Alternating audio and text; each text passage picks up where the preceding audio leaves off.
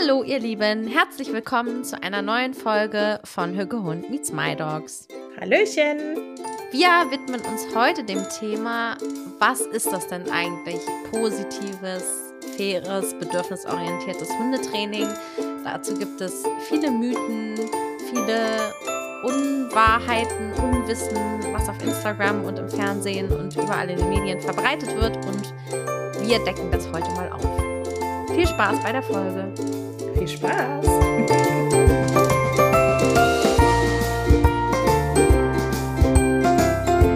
Gut, fangen wir doch mal an damit, was ist es denn überhaupt? Also ich selbst tue mich ja auch immer noch so ein bisschen schwer mit der Begrifflichkeit. Also positives Hundetraining benutze ich nicht so gerne. Ich weiß nicht, benutzt du das? Hm, ich sag's schon, aber glaube ich auch eher, weil.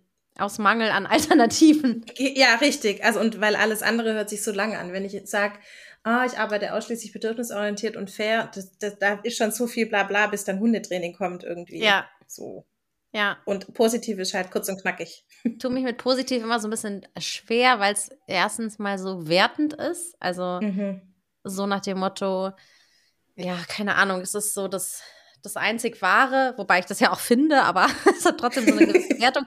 Und weil es immer irgendwie so suggeriert, dass bei uns alles positiv ist und alles rosarot und glücklich. Und ich glaube, dass das einige auch abschreckt, weil sie halt irgendwie denken, sie dürften immer nur noch nett mit ihrem Hund sein, was ja auch einfach de facto nicht stimmt, sondern es geht Mhm. ja wirklich um den Trainingsaspekt, was viele aber ja gar nicht unterscheiden können, Training und Alltag. Also das ist das, was mir häufig so dann auch begegnet auf Instagram, wenn ich dazu irgendwie was sage und dann kommt gleich sowas, ja, aber es gibt kein Leben ohne Strafen.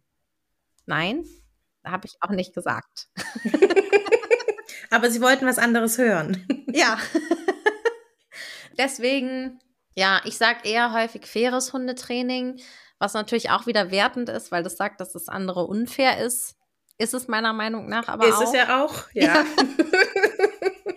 Würde ich auch sagen. Aber es gibt noch nicht so den Begriff, der es irgendwie für alle, glaube ich, klar macht. Bedürfnisorientiert ist ja auch was, was so ein bisschen, kennst du vielleicht sogar noch mehr mit deinem äh, Background als Erzieherin, ja auch häufig sehr in Verruf geraten ist. Ne? Bedürfnisorientiert, antiautoritär wird ja irgendwie auch immer äh, sehr viel gleichgesetzt. Also ja, ich tue mich noch schwer mit der Begrifflichkeit. Ich habe es noch nicht so Mhm. richtig für mich ähm, rausgefunden, was da mein richtiges Wort ist. Ich glaube, es ist auch schwierig, das auf ein Wort zu begrenzen, weil es beinhaltet ja eigentlich so viel und auf so vielen Ebenen. Also von, ja, ich finde es auch total schwierig. Ich versuche es meinen Kunden, sage ich immer, um das so runterzubrechen und das verständlich zu machen, ich arbeite lieber mit tu das anstatt lass Mhm. das. Ja. So, also das so als Motto, was über allem steht, ähm, weil es ja einfach hauptsächlich darum geht, alternat dem Hund Alternativen zu zeigen, wie er sich verhalten kann, anstatt zu sagen, nee, finde ich scheiße und der Hund weiß aber gar nicht, was er stattdessen machen soll. Ja, Und das, dieses tu das anstatt lass das macht es irgendwie so ein bisschen greifbarer. alltagstauglicher. Ja, greifbarer, alltagstauglicher. Weil ja, wenn ich dann anfange mit fair und bedürfnisorientiert, ich vermute auch, dass die meisten da wahrscheinlich gedanklich abschalten. Mhm. Also wenn Ja. ich mich jetzt nicht gerade mit Trainerkollegen unterhalte oder Kolleginnen, bei den Kunden, das geht dann da rein und da raus am anderen Ohr und dann haben die eh nicht gehört, was ich gesagt habe. Also Ja. und was meine Intention dahinter ist. Deswegen, äh, das habe ich mir so ein bisschen, also auch immer noch mit dem Hinterkopf, tu das anstatt lass das. das. Ja, das, ich, das gefällt mir gut. Finde ich, finde ich eine sehr, sehr schöne, sehr schöne Erklärung. Jetzt sind wir ja auch schon so ein bisschen mittendrin und ich glaube, fände ich ganz cool, wenn wir damit einsteigen. Was ist denn der Unterschied oder was machen wir denn anders als das klassische Hundetraining, wenn wir das jetzt mal bezeichnen als das, was man im Fernsehen sieht, als das, was man in vielen Hundeschulen sieht und das, was einfach jahrelang irgendwie ja einfach immer gemacht wurde. Und den ersten Unterschied hast du ja schon gesagt. Also Mhm. der Fokus liegt nicht auf dem, was der Hund nicht machen soll, also auf dem unerwünschten Verhalten, sondern liegt eher Focus on the Good, auf dem, Mhm. Was der Hund vielleicht schon Tolles einfach zeigt, was der Hund, also gibt ja auch diesen schönen Spruch, vor jedem unerwünschten Verhalten steht ein erwünschtes Verhalten. Also manchmal hat Mhm. man ja wirklich das Gefühl, dass die Menschen kommen und der Hund macht den ganzen Tag eigentlich nur Sachen, die er nicht machen soll, weil der Mhm. Fokus einfach so sehr darauf gelegt ist und das ist ja irgendwie auch klar, weil die Menschen kommen ja ins Hundetraining, weil sie ihre Themen haben und reden natürlich erstmal über all das, was nicht klappt. Was nicht gut läuft, ja. ja. Ja. Ist übrigens auch eine meiner ersten Fragen, was gefällt euch denn gut an eurem Hund und ja. womit seid ihr total zufrieden? Und dann kommt erstmal so, bei den, ich sag mal, bei 80 Prozent der Leute kommt dann erstmal so ein Stocken und so ein, äh, äh, ja, hm, müssen wir jetzt erstmal kurz überlegen. Mhm. Aber es gibt immer irgendwas, was gut läuft. Also es gibt immer Dinge, die der Hund schon total toll kann und die er schon super umsetzen kann oder die, die er von sich aus schon angeboten hat. Deswegen finde ich das total unfair, diese Sachen nicht zu beleuchten, weil natürlich, und das wissen wir, glaube ich, über Menschen generell, das Negative bleibt viel schneller und viel einfacher und viel länger im Gehirn oder im Kopf äh, von uns Menschen hängen, als die Sachen, die gut laufen und die total bewundernswert ja teilweise auch sind. Also weil die Hunde uns ja eigentlich auch mit ganz vielen Verhaltensweisen überraschen können wenn wir ja. mal den Blick drauf werfen. Ja. ja, und unser Gehirn ist natürlich auch darauf ausgelegt, ähm, das wahrzunehmen, äh, was nicht gut ist. Ne? Also ja. ganz, ganz klassisch und pauschal das runterbrechen. Wenn da hinten der Säbelzahntiger äh, steht, dann werde ich den eher in den Fokus rücken als die schöne Blumenwiese, weil die gerade nicht Meinst so wichtig du? ist. Aber schöne Blumen helfen doch vielleicht. vielleicht kann man dem Säbelzahntiger ein Sträußchen pflücken. Und Probieren kann man es ja mal. Verhalten, dass er mich nicht frisst, belohnen. Wäre mal was Gutes. Kriegt ein Steak. Ja. Aber ich glaube, da ist vor allen Dingen wichtig, sich das einfach auch bewusst zu machen. Deswegen mache ich das auch. Ich habe das auch in meinen Anamnesebögen und versuche auch immer so am Anfang nicht gleich in die Thematik einzusteigen, dass man in so ein Aufzählen kommt. Das kann er noch nicht, das kann er noch nicht, das macht er doof. In der Situation passiert das, was ich nicht will, weil man dann gleich irgendwie in so einer, ja, in so einer Abwärtsspirale irgendwie ist. Mhm. Und wir wollen ja eigentlich nach vorne gucken und aufwärts gehen. Ja. und nicht abwärts. Ja. Und ich glaube aber genau dafür braucht es manchmal auch diesen fachmännischen Blick oder fachfraulichen Blick. mhm. ähm, von außen, um mal, also um überhaupt mal diesen Fokus, also den Blick dafür zu bekommen, was schon gut läuft. Weil natürlich, es gibt auch Menschen, die finden irgendwie nichts Gutes mehr. Die sind schon so Endstufe genervt und irgendwie am Limit und frustriert und können einfach irgendwie nicht mehr. Und dann aber auch mal die kurzen Momente zu beleuchten, wenn der Hund sich gerade mal abgelegt hat und gar nichts vom Menschen wissen will, zum Beispiel. Also das kann ja schon was sein, wo man sagen kann, guck mal, wir unterhalten uns jetzt hier schon eine halbe Stunde und der Hund war noch kein einziges Mal am Tisch und ist hier hochgesprungen und mhm. wollte was wissen.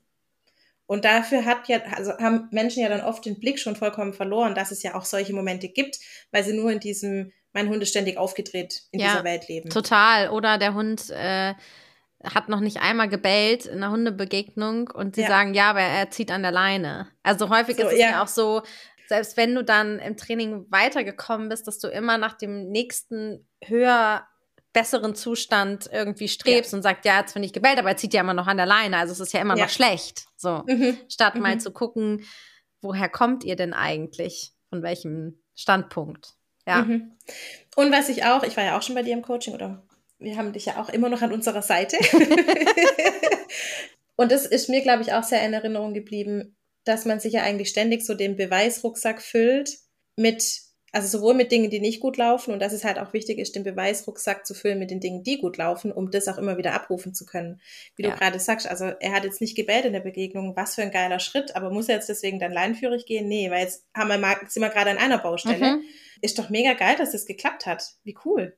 Ja, und das, obwohl ich vielleicht selber gestresst war und die Leine äh, die ganze Zeit wie so eine Irre irgendwie fest umklammert habe und, und, und. Also da kommen ja noch so viele andere Faktoren dazu. Und trotzdem hat der Hund es geschafft, ohne zu bellen. Ja. Wobei ich ja Bellen prinzipiell auch nicht für eine schlechte Sache Nein. habe. Nein. Aber viele stresst ja einfach noch, weil es ja. nicht ja. gesellschaftlich nicht erwünscht ist. Kinder schreien ja. nicht und Hunde bellen nicht. So ist es. Katzen Alle dürfen irgendwie mounten, aber ruhig. das haben wir ja von Julia auch gelernt, die dürfen ja eh alles. Ja. die egoistischsten Tiere wahrscheinlich, die es gibt. Ja. Aber die machen alles richtig. Ja. Ich glaube, was auch noch ein wichtiger ähm, Aspekt ist, bevor wir vielleicht auf den, auf den Hauptpunkt mit den Keksen kommen, darüber müssen wir, glaube ich, auch auf jeden mhm. Fall sprechen, ist so der Gedanke, ähm, dass der Hund funktionieren muss. Der, ja. glaube ich, auch noch in vielen Köpfen einfach ja so vorherrschend ist. Also der Hund muss funktionieren, der Hund muss sich anpassen und vor allen Dingen der Hund muss in allen Situationen immer das gleiche Verhalten zeigen können. Also ich finde, das ist auch so was, das so die Emotionen und Gefühle und die die unterschiedlichen Situationen gar nicht bewertet werden, häufig im klassischen Hundetraining, sondern dass dabei halt wird, wird gesagt, der Hund lernt jetzt Sitz und dann muss der immer und überall, wo ich ihm Sitz sage, muss der sitzen bleiben und zwar auch so lange, bis ich sage, dass er damit jetzt wieder aufhören auf. darf. Mhm. Und da wird so wenig drauf geguckt, wie der Hund sich fühlt in der Situation. Also auch alleine schon, wie das aufgebaut wird, das Sitz. Ne? Mache ich das irgendwie so, dass der Hund sich gerne hinsetzt oder drücke ich dem hinten den Po runter und der ist einfach nur erleichtert, weil der Druck aufhört oder bedrohe ich den oder bedrohen ist vielleicht ein, ein krasses Wort, aber mache ich dem körpersprachlich Druck? Also es gibt mhm. sicherlich auch welche, die bedrohen. Ich will es jetzt ähm, absichtlich mal ein bisschen weicher ausdrücken. Also baue ich Druck auf mit meiner Körpersprache, damit er sich hinsetzt. Also welche Emotionen hat der Hund durch das Training und im Training und welche Emotionen hat der Hund auch in dieser Situation, warum er vielleicht jetzt gerade nicht sitzen kann, weil mhm. vielleicht minus 10 Grad sind und das einfach scheiße kalt ist am Po. Ich sag ja. ja manchmal dann auch, setz du dich doch erstmal hier mit nacktem Po aufs Eis. Mhm. Mach mal.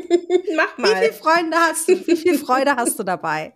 Oder Thema Schmerzen, ne? wenn ein Hund plötzlich sich nicht mehr setzen mag, das wird mir viel, viel, viel zu wenig beleuchtet. Und ich glaube auch da, viele haben, glaube ich, gar nicht dieses Bewusstsein dafür, dass der Hund Gefühle hat.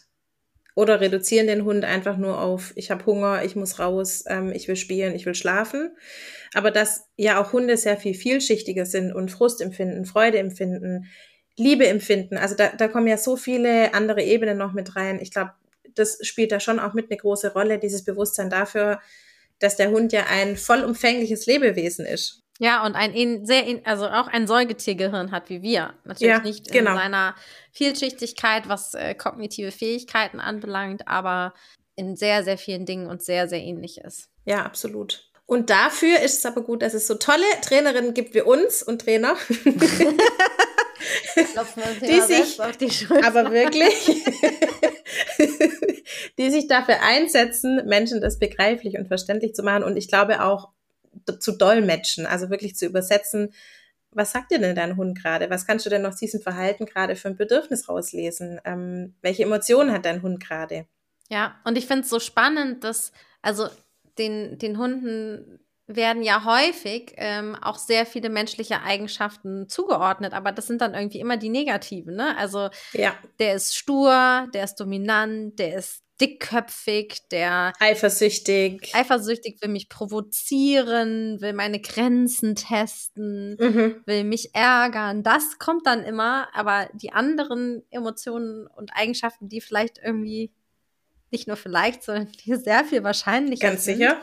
werden mhm. irgendwie ausgeblendet. Ich habe da habe ich vorher, äh, ich habe vorher einen äh, kleinen Artikel zusammengeschrieben, auch für Kunden, ähm, wo es ums Thema Stubenreinheit geht also eine Viererkonstellation mit einem jungen Hund und da tun sich zwei der Vieren sehr schwer, äh, so die Anzeichen zu lesen äh, in Sachen Stubenreinheit. Und letzte Woche gab es einen Tag, da hat die Hündin dann, ich glaube, viermal reingemacht und das Chaos war riesengroß und die Frustration auf Seiten der Menschen war riesengroß. Und ich habe das jetzt mal der Einfachheit halber ein bisschen zusammengeschrieben, woran man das erkennen könnte, dass der Hund sich lösen muss. Also ganz banal. Ich schön, dass du das Artikel nennst. Habe ich Artikel gesagt? Ja. es ist, hey, es sind drei DIN A4 Seiten voll. ich habe eine Doktorarbeit geschrieben für meine Kunden. Ich habe einen Artikel geschrieben. Finde ich richtig gut. I love it. Ja. Wenn es dem Hund hilft, würde ich auch eine Doktorarbeit für den Hund schreiben.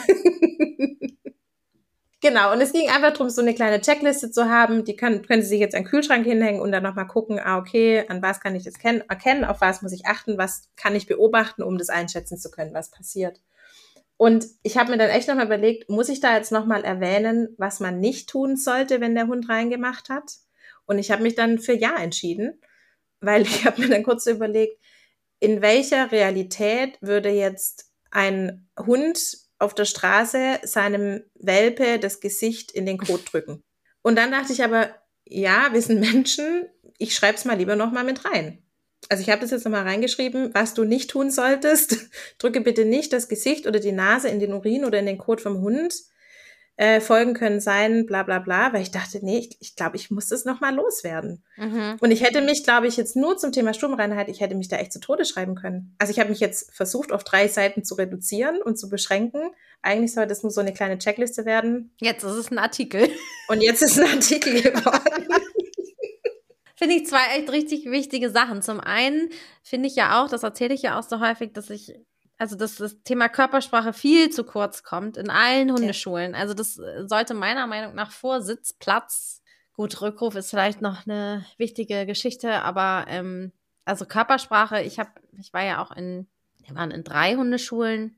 Da wurde Körpersprache nie so richtig ähm, hm, erwähnt. Hm, auch in meiner ersten Hundetrainerausbildung ist es doch sehr, sehr, sehr, sehr kurz gekommen, finde ich. Und erst jetzt so durch Weiterbildung, durch den Verhaltensberater an der ATN bin ich da wirklich nochmal richtig tief eingestiegen, weil mich das halt auch selber einfach so interessiert. Und der zweite wichtige Aspekt, was ja häufig gesagt wird, dass Hunde sich untereinander auch maßregeln. Wir sind keine Hunde und jeder, der sich mal eine halbe Stunde mit hündischer Körpersprache beschäftigt hat, der wird auch ziemlich schnell feststellen, dass wir das nicht können. Also wir können so nicht kommunizieren. Punkt. Wir sind viel zu ja. trampelig. Wir sind, also es ist ja auch nicht so, dass wenn ein Hund jetzt unerwünschtes Verhalten zeigt, wir erstmal irgendwie so einen Eckzahn zeigen, was ja schon viel ist für einen Hund, oder die Ohren anlegen oder nee. das Gesicht irgendwie zurückziehen oder, oh Gott, ich wollte mhm. gerade sagen, weniger mit dem Schwanz wedeln, aber das habe ich jetzt nicht gesagt. Doch, ich bin froh, dass du es gesagt hast. Sondern da wird dann ja gleich in den Nacken gegriffen, der Hund auf den Rücken äh, gedreht, in die Seite gekniffen, aufgestampft. Also wir sind ja gar nicht fähig, so zu kommunizieren. Das ist ja Nonsens. Also nicht in diese Komplexität und Feinheit, wie das Hunde untereinander tun oder auch versuchen, äh, uns, äh, mit uns zu kommunizieren und ins Gespräch zu gehen. Und wenn man mal guckt, was so eine, was so eine Welpenmama, äh, wie geduldig die ist. Oh. Krass. Mhm. Und zwar ohne auch jemals so richtig laut zu werden. Ja, Bevor die überhaupt ja. irgendwie auch nur so eine kleinste Regung macht, muss da aber eine ja. ganze Menge passiert sein. Und dann mhm. werden immer so Ausschnitte geholt, wo dann mal irgendwie eine Welpenmama nach gefühlten drei Stunden äh, rumgetrampel, Wunden zitzen, weiß ich nicht, dann irgendwie mal knurrt und wird da, ja. Mhm. Ohne Worte. Ohne Worte, ja. Orientiert euch bitte nicht daran, falls ihr sowas mal seht. Aber lass uns doch mal noch auf das Thema Kekse eingehen. Mhm. Ich habe nämlich auch tatsächlich mir dazu letzte Woche eine Grafik rausgesucht. Ich habe es heute mit Grafik und Artikeln, gell? Du bist heute sehr journalistisch unterwegs. Gell? ja, das ist gerade genauso mein Thema mit den, mit den Kunden, die ich da habe. Genau, ähm, es ging so um das Thema und es kam auch als Frage auf, ja, wir füttern ja jetzt nur Kekse. Oder ich stehe auf dem Feld und Leute, die an mir vorbeigehen, die sehen mich ja nur Kekse füttern. So. Und wenn man sich das jetzt so vorstellt wie ein Eisberg, also oben, so über der Wasseroberfläche dieses kleine Spitzchen, das ist da, wo ich die Kekse verteile. Und unten drunter ist ja das, was praktisch der Hintergrund ist, warum ich Kekse verteile und in welchem Moment ich die verteile, also Timing und, und, und. Ich glaube, ganz viele können von außen gar nicht beurteilen, was es denn damit auf sich hat. Und deswegen ist, glaube ich, auch dieser Shitstorm so extrem groß, weil man würde ja seinem Hund keinen Keks dafür geben, dass er gerade jemanden angeknurrt hat. ja, richtig, dafür kekse ich ja auch nicht. ich kekse ja erst hinterher, wenn er aufgehört hat. Oder hole ihn im besten Fall schon vorher ab. Ja. Ja, und da fand ich ganz schön nochmal zusammengefasst, dass ja hinter diesem nur Kekse füttern, da steht ja so viel mehr. Da steht ein durchdachter Trainingsplan, ähm, da steht ein tiefes Verständnis für den Hund an für sich, aber auch für das Ausdrucksverhalten vom Hund. Da steht wahnsinnig viel Zeit dahinter, die der Mensch sich nimmt, um den Weg mit dem Hund zu gehen. Ein Hund, der sich ohne Angst vor Bestrafung mitteilen darf, finde ich auch ein riesengroßes mhm. Thema. Da müssen wir, glaube ich, mal noch eine, da müssen wir, glaube ich, eine extra Oh Gott, ja, wenn wir das Fass aufmachen, dann sind wir morgen noch, sind wir morgen noch hier. Wahrscheinlich. Dann auch dieser Aufbau von positiven Verknüpfungen, auch das wäre auch nochmal eine Folge. Ich glaube, alles, man könnte alles nochmal so aufdröseln im, im Einzelnen. Ähm, aber ich glaube, dass all das, was praktisch unter der Wasseroberfläche ist, das wird nicht gesehen. Und das ist, glaube ich, auch so schwierig für jeder Mann und jede Frau zugänglich zu machen, dass es eben nicht nur ein Keksefüttern ist. Ja, und es ist, auch wenn, auch wenn das Wort schon so äh, inflationär gebraucht wird, aber es ist auch viel Persönlichkeitsentwicklung, viel Arbeit an sich selbst, weil ganz viele ja. auch einfach ein Riesenthema damit haben, zu belohnen. Also es fällt ja. den meisten Menschen irgendwie viel leichter zu strafen, habe ich mhm. das Gefühl, wenn der Hund unerwünschtes Verhalten gezeigt hat, weil das natürlich auch gesellschaftlich viel anerkannter ist. Also wenn ein Hund da aus offener Hose bellt, dann äh, werden alle finden, werden alle dir Applaus klatschen, wenn du dem ordentlich mal sagst. Ne? Das steckt halt einfach Wo's noch so, so drin, auch diese äh, Cinder hatte dazu neulich ein ganz cooles Reel, diese Dominanztheorie, die ist halt noch lange mhm. durch. Es wird halt mhm. irgendwie anders benannt, aber in den Köpfen der Menschen ist das immer noch drin, dass ich dem Hund sage, was der zu tun und zu lassen hat und dass der dann zu parieren hat. Und mhm. das ist was, was ganz schwierig ist, dann dem Hund einen Keks zu geben. Im richtigen Timing natürlich. Mhm. Und auf der anderen Seite finde ich es dann auch wieder so spannend, wenn du dann wirklich mal einen Hund hast, der keine Kekse nimmt, hast du ja äh, wahnsinnig viele Alternativen. Also es ist ja auch nicht immer nur der Keks. Der Keks ist das leichteste, muss man sagen. Und wie schwer oder wie schwer Menschen sich dann auch tun, wenn sie den Keks nicht geben können, weil das ist natürlich aufwendiger, nicht mit einem Keks zu belohnen, sondern mit Spiel oder ähm, manchmal kann es ja auch eine Distanzvergrößerung oder Distanzverringerung sein. Es kann äh, Körperkontakt sein es äh, buddeln, was auch immer, äh, schwimmen, alle möglichen Dinge an Belohnungen gibt's ja. Deswegen sollen ja bei mir auch immer alle erstmal eine Belohnungsliste schreiben. Aber dann sind die Menschen auch wieder so, ja Gott, das ist ja aber voll schwierig dann. Mhm. Ja. Das ist ja anstrengend. Genau, weil es ist ja auch das, was wir sonst nicht tun. Oder hier ist jetzt ja nichts vom Buddeln. Ich muss da echt ein bisschen schmunzeln. Also ich kenne das gut, diese Aussagen. Ich habe jetzt auch äh, Kunden von mir, die haben jetzt mich neulich gefragt, der, der Hund buddelt so gerne im Sandkasten. Also die Kinder sind da schon lange rausgewachsen. Der Hund buddelt so gerne im Sandkasten. Da habe ich gesagt, ja, schön. Also toll, dass ihr einen habt und toll, dass der Hund da drin buddeln darf. Oder stört es jemanden? Und dann haben sie gesagt, nee, eigentlich nicht. Und dann habe ich gesagt, ja, aber wie schön ist es, wenn der Hund im Garten einen Sandkasten für sich hat, in dem er buddeln darf. Und wie schön ist es, dass er im Sandkasten buddelt und nicht in deinem Blumenbeeten. Mhm. Toll! ja, aber ich glaube, da steckt dann auch wieder dahinter, der darf das nicht irgendwie. Das ist ja mhm. auch sowas. Das wird ja auch häufig Kann ich ihm das erlauben? vermittelt, mhm. ähm, dass Hunde nicht buddeln dürfen oder dass das irgendwie das Jagdverhalten fördern würde. Natürlich muss man auch immer gucken, dass es nicht exzessiv wird, aber ein Hund, der buddelt, also ich habe auch eine Kundin gehabt, da haben wir ähm, Buddeln verstärkt und das dann auch als Belohnung benutzt, weil der Hund das ja. einfach ähm, ja total cool fand. Und ich finde es immer wieder beeindruckend, wie leicht den Menschen es fällt, ihren Hund zu strafen.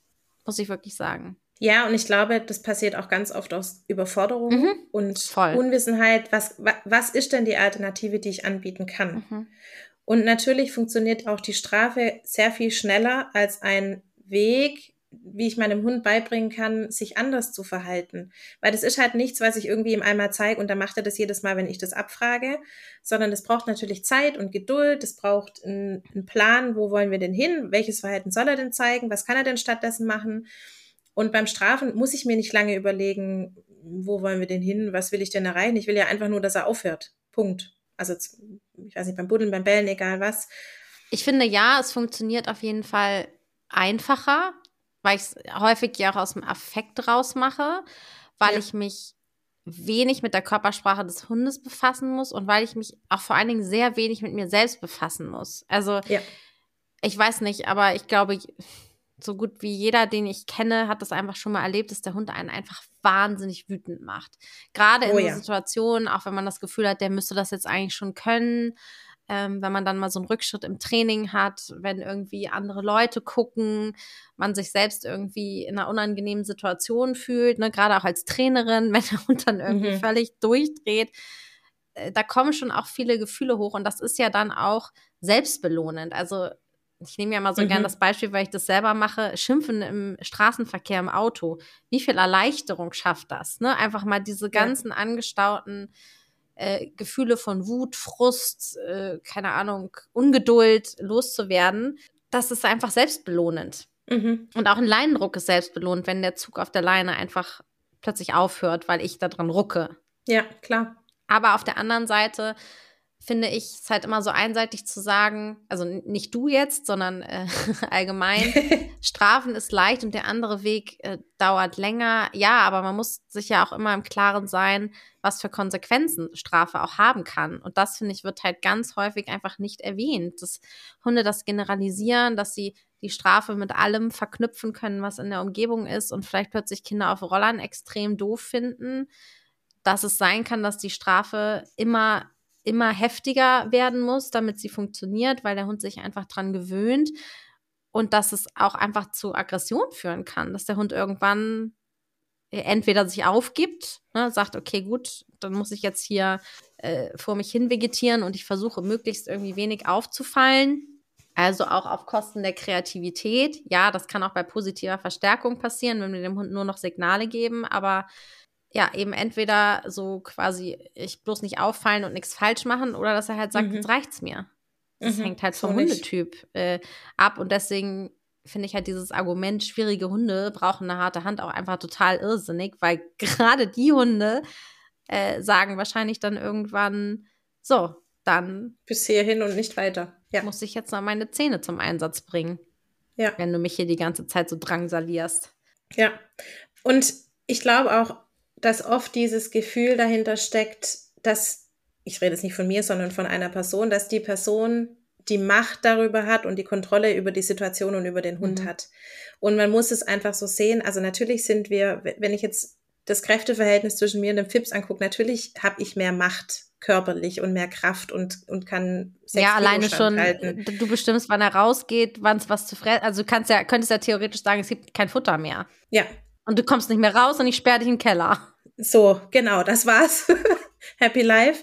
Ähm, Würde ich natürlich auch nicht machen. Und ich glaube aber dieses, wenn schon nichts mehr funktioniert, dann kann ich wenigstens Macht ausüben. Also aus dieser Hilflosigkeit heraus. Ich glaube, dass das bringt ja auch keine nachhaltige Befriedigung oder ein nachhaltiges, schöneres Leben für Mensch und Hund.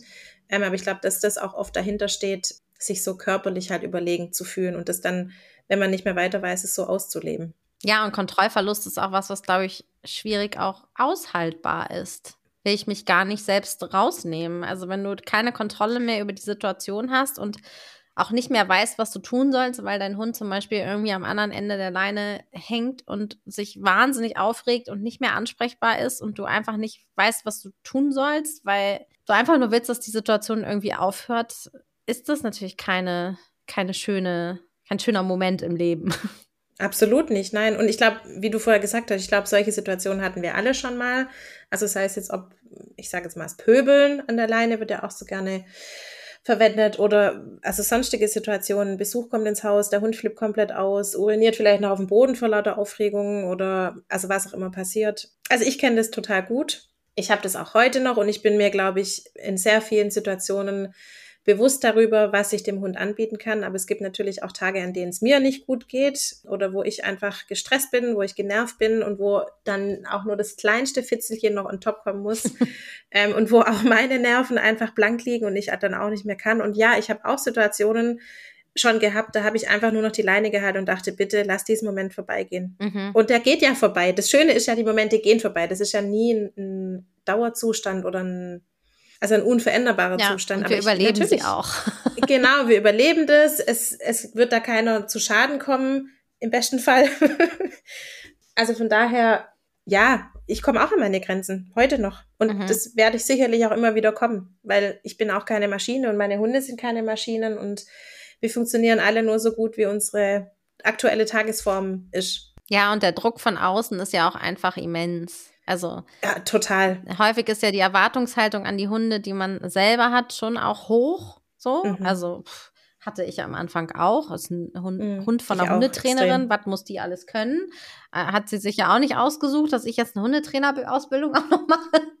Mhm. ähm, aber eben auch von außen. Also was die Menschen so, was die Menschen auch positiv hervorheben. Also ich werde jetzt immer noch darauf angesprochen, wenn Molly hier mal an den Nachbarn äh, vorbeiläuft und nicht bellt, was das jetzt doch für ein braver Hund geworden ist. Da kannst du ja von Glück reden, Anna. Ja, und letztendlich muss man ja einfach sagen, äh, bellen ist einfach vielleicht nicht die Sprache der Hunde, weil sie schon mehr körpersprachlich kommunizieren, aber letztendlich ist es eine Form des Ausdrucksverhaltens und mhm wenn du es mal so nimmst, dann ist es irgendwie ja, das Gleiche, wenn du zu einem Kind sagst, wie schön, dass es so leise ist und nicht spricht.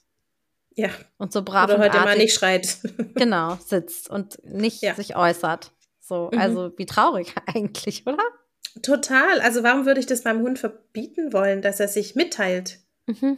Was ja aber auch ganz häufig noch so ist, also das ist ja auch noch in vielen Köpfen, dass Hunde nicht knurren dürfen. Dass man das ich unterbinden liebe, muss. Ich liebe Knurren. Ich auch.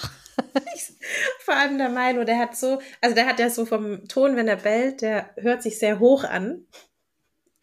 Und wenn er knurrt, das ist so ein richtig tiefes Knurren. Ach, ich liebe das. Ich, ich höre das so Molly gerne. kann auch so geil knurren. Oh. So richtig, so richtig.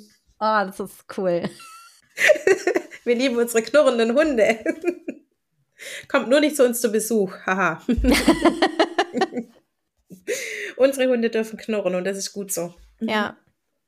Also ich denke das jetzt auch gerade, wir haben ja den Fips jetzt gerade noch zur Pflege und würde ich jetzt der Emma verbieten, dass die sich durch Knurren mitteilen kann, um dem Fips zu sagen, bis hierher und nicht weiter, dann hätte die ja überhaupt keine Chance mehr. Die müsste ja wirklich alles über sich ergehen lassen und ich müsste darauf vertrauen, dass sie nicht irgendwann sagt, wie wir es ja vorher auch hatten, jetzt reicht's Bürschchen. Mhm. Ich würde es, ich würde es so schlimm finden, ihr zu sagen, dass sie sich nicht äußern kann, wenn ihr was zu viel wird, wenn er zu aufdringlich wird, wenn, also egal in was für Situationen. Ja, und wie genial ja auch, weil wenn, du wenn du weißt, ein Hund knurrt, dann weißt du, okay, bis hierhin und nicht weiter, wie du schon gesagt Ja. hast. Und du hast halt eine, eine Vorwarnstufe. Also wieso sollte, Ja. wie, wie, wie fahrlässig das wegzunehmen? Ja, Das verstehe ich immer nicht, aber es wird ja häufig irgendwie so dann noch wieder so gedreht, dass wenn du irgendwie, wenn der Hund knurrt und du zurückweichst, dass er dann ne, das Sagen hat oder du dann keine Autorität mehr hast oder ja.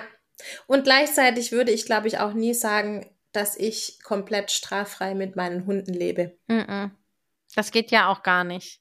Ich glaube, das ist auch nochmal wichtig, äh, weil das ja häufig auch so dann gedreht wird, so als äh, wenn Strafen immer gleichgesetzt werden würden mit körperlicher Gewalt. Also ich meine, das ist ja vom Mhm. Tierschutzgesetz her verboten. Also wenn ich über Strafe rede, dann rede ich nicht über Elektrohalsband und Stachelhalsband und den Hund schlagen und äh, quälen Nein. und missbrauchen.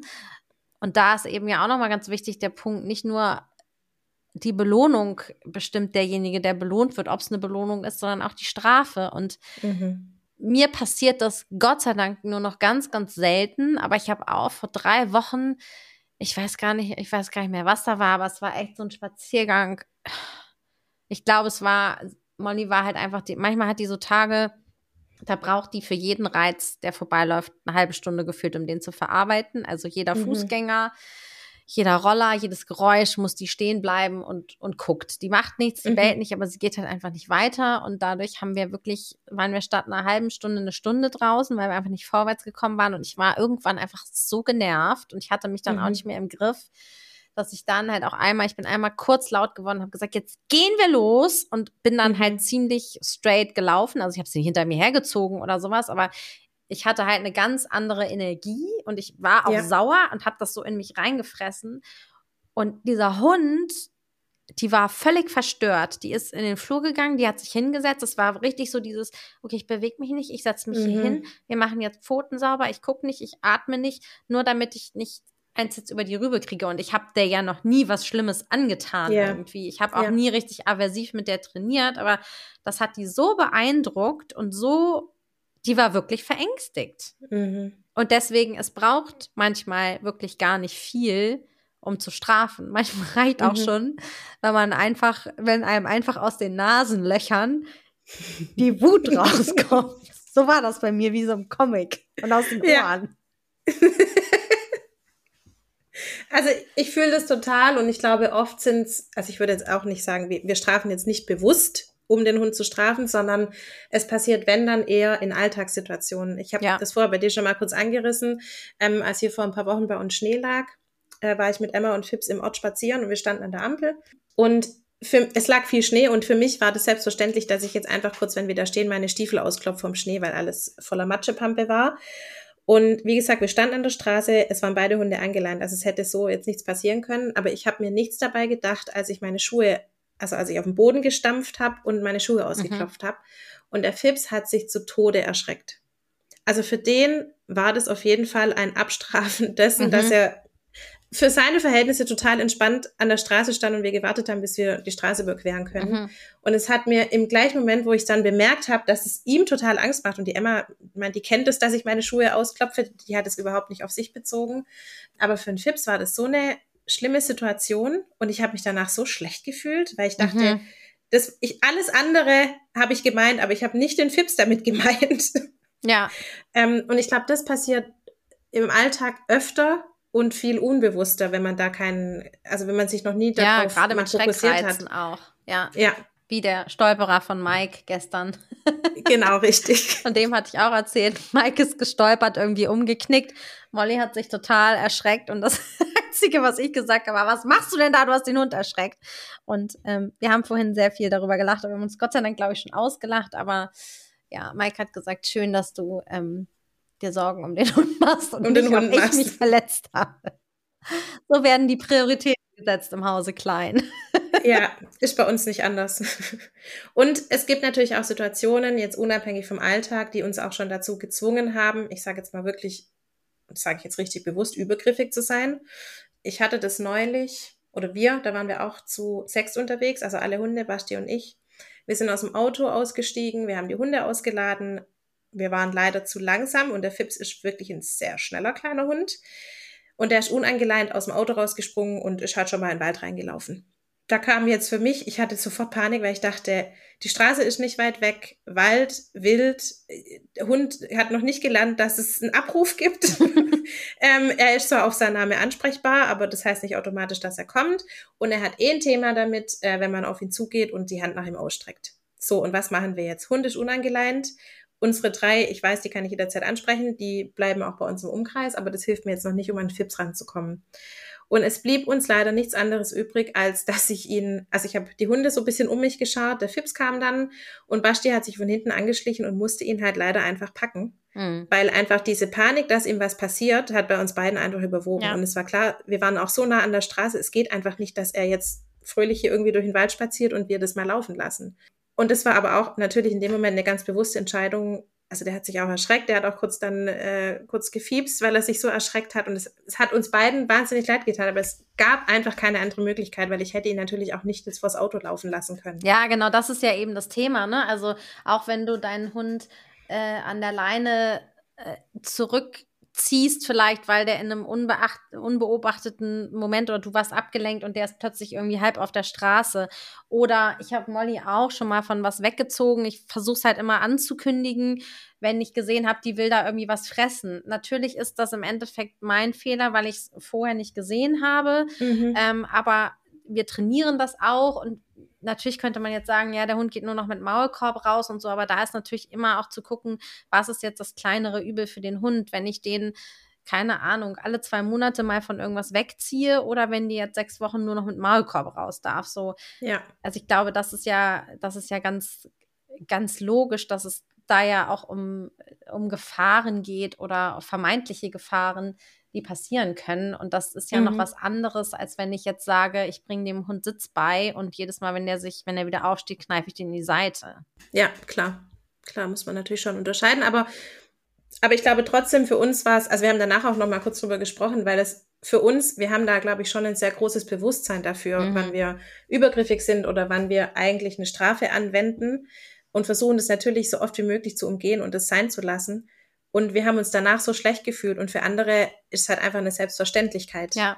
Ich glaube, das ist eben auch der Unterschied. Ne? Wir, wir ja. reflektieren das dann danach, wir gucken, wie ist die Situation entstanden, mhm. wie kann man das in Zukunft vermeiden.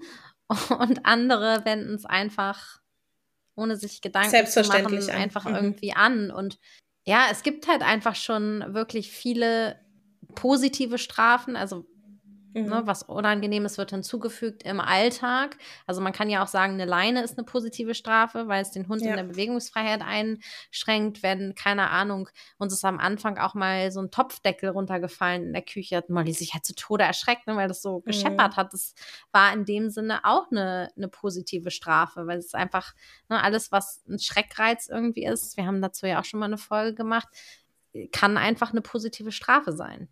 Ja, da ist der Milo auch super empfindlich. Also für den, wenn bei uns in der Küche was klappert, das ist für den schon schlimm. Oder eben auch so ein, auch so ein Fuß aufstampfen, wie du äh, gesagt genau. hast, ne? wie häufig man das genau. unbewusst äh, einfach auch mal macht. So. Also ja. Molly ist da ziemlich schnell abgehärtet hier am Anfang, weil Mike häufiger auch einfach mal, keine Ahnung, was drunter fällt oder der auch mal komische Bewegungen macht oder sowas. Ähm, das hat dann schon relativ schnell irgendwie geklappt. Das ist natürlich nicht der richtige Weg, aber sich das bewusst zu machen, dass das einfach sowieso schon so häufig passiert und auf der anderen Seite auch ganz, ganz viele negative Strafen, also dass wir was an, Angenehmes dem Hund entziehen, ja wirklich auch ganz häufig passiert. Das können wir auch gar nicht verhindern oder vermeiden, indem wir den Hund anleihen, wenn wir nach Hause gehen, äh, keine Ahnung, abrufen, obwohl der gerade mit einem anderen Hund spielt, weil wir einen Termin haben, trainieren und die Leckerchen einpacken, dann gibt es plötzlich nichts mehr. Oder ähm, ja, keine Ahnung. Ballspielen fällt mir noch ein. Ich finde es für einen Hund total frustrierend, beim Bällchenwerfen zum Beispiel, ähm, den Ball dann einfach einzupacken und das war's. Ja. Und der Hund ist noch total im Erregungslevel 1000 und ich bin aber schon, okay, ich habe jetzt gleich einen Arzttermin, ich muss jetzt los. Ja, dann fange ich, also höre ich doch vielleicht drei ja. Würfe vorher auf, fahre das langsam runter, der kriegt noch eine kleine Kekssuche und ich kann den Ball in Ruhe wegräumen, ähm, anstatt zu sagen, ja gut, das war's jetzt, aber wir gehen jetzt. Ja. Und das ist für mich eigentlich so, dass es für mich gar keine Frage gibt, irgendwie anders zu trainieren, weil es gibt einfach schon so viele Strafen im Leben. Warum muss mhm. ich denn dann auch noch derjenige sein, der noch mehr oben drauf packt? Also will ich so mit meinem Hund zusammenleben? Also ich nicht. Auf gar keinen Fall. Und ich glaube, dass da auch in vielen Köpfen noch ein Umdenken stattfinden muss. Mhm. Also ich will da jetzt auch gar nicht von Bekehren reden, sondern einfach ein, ein Umdenken und ein sich bewusst werden darüber, was auch anders, also wie es auch anders laufen könnte. So. Und ja. also was und wie es anders laufen kann. Vor allen Dingen bei so banalen Sachen wie Sitzplatz, mhm. Deckentraining finde ich auch so ein Beispiel, ne? dass der Hund auf die Decke mhm. geschickt wird und der kriegt dann da Kekse und sobald er irgendwie Anstalten macht und nur ein Teil der Pfote von der Decke runtergeht, dann wird der, kriegt er richtig eins, also nein, nicht richtig eins, aber dann wird er halt ermahnt und zurückgeschickt und mhm. geblockt körpersprachlich. Das ist doch blöd. Also wir trainieren ja, und Decke, es geht ja auch auf anders. der Decke liegen. Also ja. ja, deswegen. Also ja. es ist jetzt so, warum muss ich denn dafür irgendwie äh, Strafe anwenden. Und es wird dann ja häufig gesagt, ja, das machen wir im Grundtraining nicht. Also sobald der Hund verstanden hat, äh, dass er da liegen bleiben soll, ähm, wenden wir erst Strafen an. Aber da ist eben auch immer die Frage, die, die sich mir dann stellt, warum kann er denn da nicht liegen bleiben? Mhm. Das ist doch eher die Frage, als ihn immer wieder darauf. Und da kommen dann halt wieder diese menschlichen Dinge, dass er das eben mit Absicht macht. Und das ist halt nicht ja. der Fall. Kein Hund tut etwas, um uns zu ärgern. Ja, das ist echt so traurig, dass das irgendwie immer so unterstellt wird. Mhm. Ja, und statt dass man dann einfach mal so in die Reflexion geht, warum triggert mich das denn jetzt gerade? Also, das ist ja was Menschengemachtes und fängt ja dann bei uns an, wenn es uns ärgert. Also hinterfrag doch erstmal, warum ärgert es dich denn? Warum ärgert dich das, dass der Hund da nicht liegen bleibt? Hast du eine Erwartungshaltung an den Hund? Möchtest du den Vorzeigehund haben vor den Freunden, die zu Besuch kommen? Oder hat der Hund vielleicht gesundheitliche Einschränkungen, warum er nicht hinliegen kann? Also da gibt's ja so viele Punkte im Außensetting, die man vielleicht erstmal noch angucken müsste, um dann sagen zu können, es funktioniert halt nicht oder es funktioniert aus Grund XY dann nicht. nicht. Ja. Ich glaube, was viele auch so als Sorge haben, weiß ich nicht, ob dir das auch schon begegnet ist, so, dass der Hund das nur für den Keks macht. das finde ich ist auch mhm. was, was ganz viele sagen, was man, finde ich, auch ziemlich schnell entkräftigen kann, weil dann stimmt im Training was nicht weil dann mhm. lockst du den Hund. Also klar, wenn du dem Hund die ganze Zeit Leckerchen hinhältst und also den quasi bestichst und sagst, wenn du das machst, dann kriegst du das. Oh Gott, die streckt sich hier gerade richtig so. weil sie, du dachtest, ich habe hier einen Keks, ne? Ja. Ähm, dann macht der Hund das natürlich nur für den Keks. Deswegen ja. ähm, ist es halt auch so wichtig, das Timing richtig aufzubauen und eben das Verhalten zu belohnen und nicht den Hund äh, zu locken. Das finde ich auch nochmal einen ganz wichtigen Aspekt. Und was ich zum Thema Strafen auch noch so wichtig finde, weswegen ich finde, dass es halt auch nicht gut ist, die anzuwenden, ist, dass die Menschen halt es nicht schaffen, das Verhalten des Hundes zu strafen, sondern mhm. die kippen wirklich immer ganz häufig dann darüber, den Hund zu strafen. Und das darf sowieso gar nicht sein. Also Nein, man straft nicht. ja nicht den Hund an sich, sondern wenn dann immer nur das Verhalten. Und das funktioniert halt irgendwie sehr selten, finde ich, diese Trennung. Und deswegen tatsächlich lieber Finger davon lassen. Also lieber ganz die Finger davon lassen und von vornherein einen anderen Weg einschlagen. Also ich muss auch sagen, wir kommen ja auch aus einer anderen, das habe ich glaube ich auch in einer Folge mal erzählt, aus einer mhm. anderen ähm, Trainingsrichtung, wo wir auch irgendwann gesagt haben, das fühlt sich einfach nicht gut an, das fühlt sich falsch an, es fühlt sich übergriffig an, es fühlt sich an, als, also, und es war auch so, als würdest du deinem Hund Schmerzen zufügen. Gerade wenn ich jetzt an Leinruck und so Sachen denke und das, so wollen wir das nicht. Also das fühlt sich nicht danach an, wie ich mit meinem Kind umgehen würde und das fühlt sich nicht danach an, wie ich mit meiner Freundin umgehen würde, geschweige denn mit mir selber umgehen würde. Und warum sollte ich jetzt meinem Tier sowas antun? Das ja auch nicht die Wahl hatte, ob es zu mir kommen möchte. Das haben wir auch schon ein paar Mal erwähnt. das heißt, ja, also ich finde auch, das liegt zu 100 Prozent in der Hand des Menschen, eine Umgebung zu schaffen und ein Zusammenleben zu schaffen, das nicht nur auf Augenhöhe irgendwie passiert, sondern also wirklich auch aus Respekt gegenüber dem anderen Lebewesen und Verständnis und Einfühlungsvermögen und viel Beobachtung und ein gegenseitiges Kennenlernen. Ja, ich finde, das sind wir unseren Hunden auch schuldig. Ne? Wir holen die zu uns und das ist irgendwie unsere Aufgabe. Wir sind erwachsene Menschen. Wir sollten auch gucken, dass wir unsere Emotionen einigermaßen so regulieren können, dass niemand darunter leiden muss.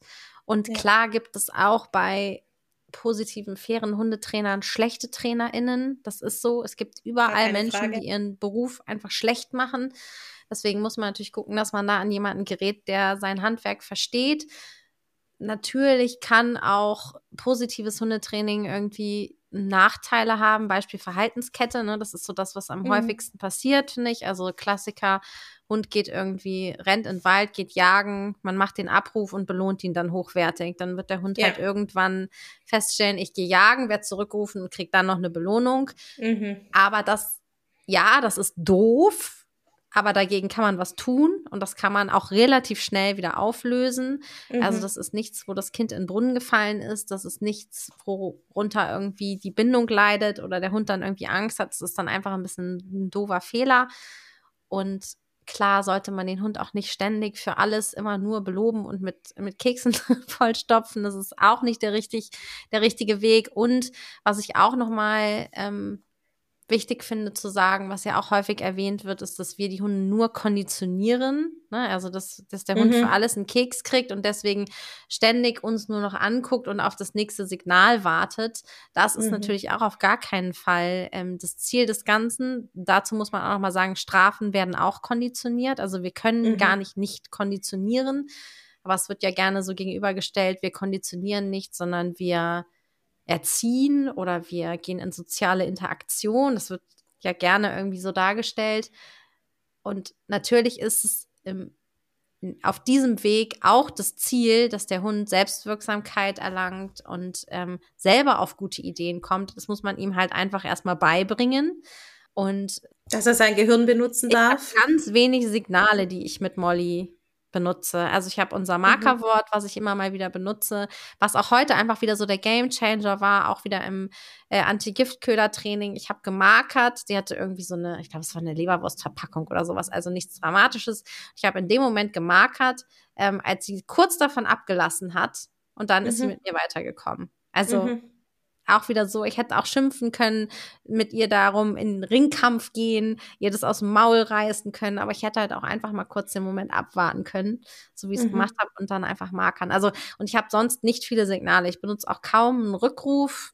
Sitz, Platz und sowas benutzen wir auch selten. Also ich habe keinen mhm. komplett mhm. konditionierten Hund, der immer nur darauf wartet, dass er das nächste Signal kriegt. Und ich habe auch das Gefühl, dass das ja viel mehr auch so bei Hunden, ja, so aus dem Schutzhundedienst und mhm. so aus dem Grundgehorsam und so, dass die ständig unter einem Signal irgendwie stehen. Also ich habe gar nicht das Gefühl, dass das so eine Gefahr des positiven Hundetrainings ist. Überhaupt nicht, ganz andere Also ich auch überhaupt gar nicht. Aber ich ja. habe auch das Gefühl, dass viele, die eben in einer anderen Bubble sind, auch kein Interesse daran haben, das zu verstehen. Und das finde ich halt mhm. so schade, weil wir setzen uns ja auch mit dem Thema Strafe auseinander. Absolut. Aber es beruht halt auf, nicht auf Gegenseitigkeit. Nee. Also ich bin da auch total bei dir. Ich habe gerade auch genau dasselbe Thema mit dem äh, Fressen. Der Fips natürlich als sehr junger Hund, der alles mal ausprobieren muss und mal kurz dran gesteckt haben muss und mal kurz drauf rumgekaut haben muss. Und natürlich könnte ich jetzt auch, also bei uns wurde jetzt gerade hier am Wochenende die Gülle ganz frisch verteilt. ähm, ein Traum für, Lu für Louis und Emma, die sich da erstmal ausgiebig drin gewälzt haben.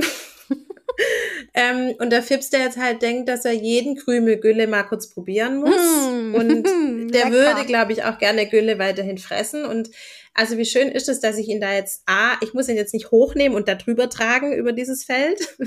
Ich kann da trotzdem mit ihm gehen und kann ihn eben markern. Also wir haben ja. auch da recht früh damit angefangen, kann ihn einfach markern. Und er weiß jetzt schon automatisch, ausspucken lohnt sich. Mhm. Und gleichzeitig aber auch, es geht ja auch, das haben wir ja vorher auch kurz angerissen, es geht ja auch gar nicht immer ums Keksen. Mhm. Ähm, also bei Milo und Louis, die sind super äh, empfänglich auch für kurz angefasst zu werden, kurz hier nochmal irgendwie anzudocken.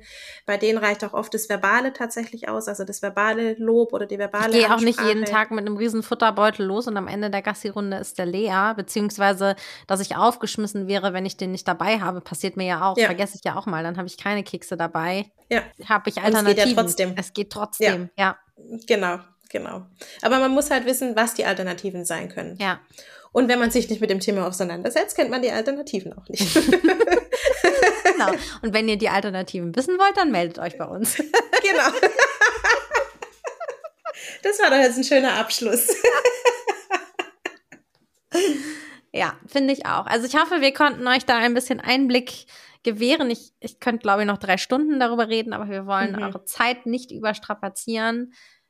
Wichtig ist, glaube ich, nochmal, lasst euch nicht abschrecken. Also ihr müsst nicht mhm. oder es ist nicht schlimm, wenn euch mal die Hutschnur platzt oder ihr dürft auch mal, um den Hund vor irgendwelchen Gefahren zu retten, irgendwas tun, was sich vielleicht nicht so gut anfühlt oder was wir sonst im Training nicht machen würden.